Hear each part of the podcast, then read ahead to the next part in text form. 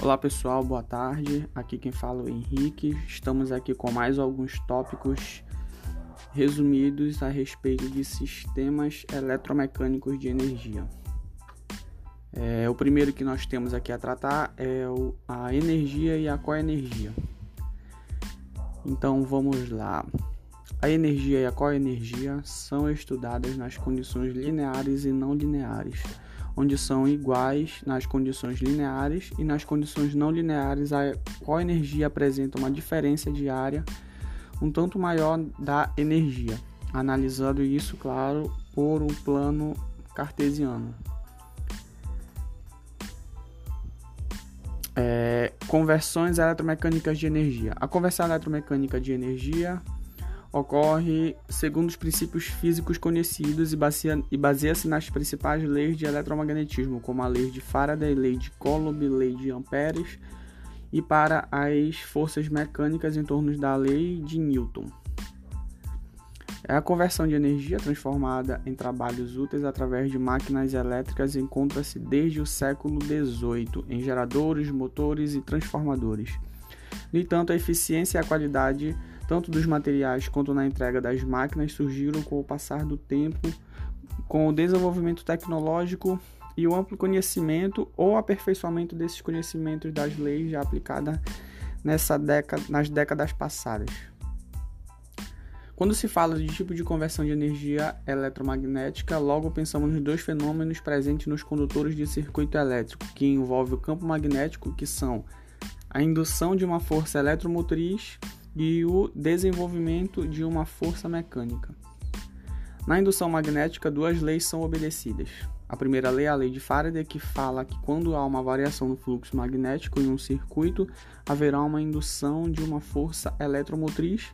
E a segunda lei é a lei de Lenz, que diz que o sentido da força eletromotriz induzida provoca a força eletromotriz induzida provocada em um circuito elétrico fechado cria um campo magnético que tende a se opor à variação do fluxo magnético.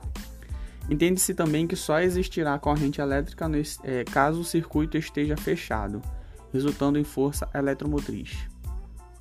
O modo de funcionamento dos sistemas do tipo eletromagnético, a conversão de energia é transformada através de dois sistemas, que é do sistema elétrico para o sistema mecânico ou vice-versa.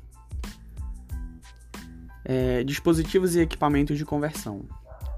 A conversão de energia é obtida através dos equipamentos que são interligados através de um processo de um sistema de armazenamento de energia magnético sem perdas, que converte é, uma energia magnética em energia mecânica. E o princípio inverso também é o mesmo, da conversão de energia mecânica para energia elétrica.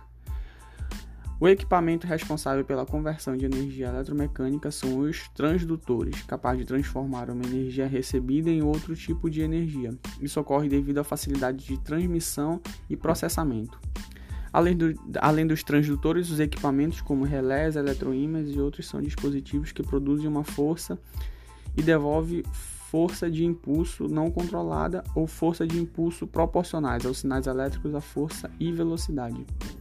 E por fim, temos os equipamentos de conversão continuada de energia, como os motores e geradores. As análises de forças e conjugados. Para poder analisar as relações que envolvem força e conjugado ou torque que aparece nas conversões de energia, podemos observar uma primeira lei de termodinâmica, conhecida também como princípio de Joule, que é o método empregado no princípio das conversões de energia. Na lei da termodinâmica, tanto o calor quanto o trabalho são grandezas calculadas em momentos diferentes. Para, para esta lei, podemos dizer que a quantidade de calor recebida pelo sistema é igual à soma do trabalho realizado por ela mais a variação de energia interna, onde, onde neste tipo de processo sabemos que energia não pode ser criada nem destruída, ela é apenas transformada.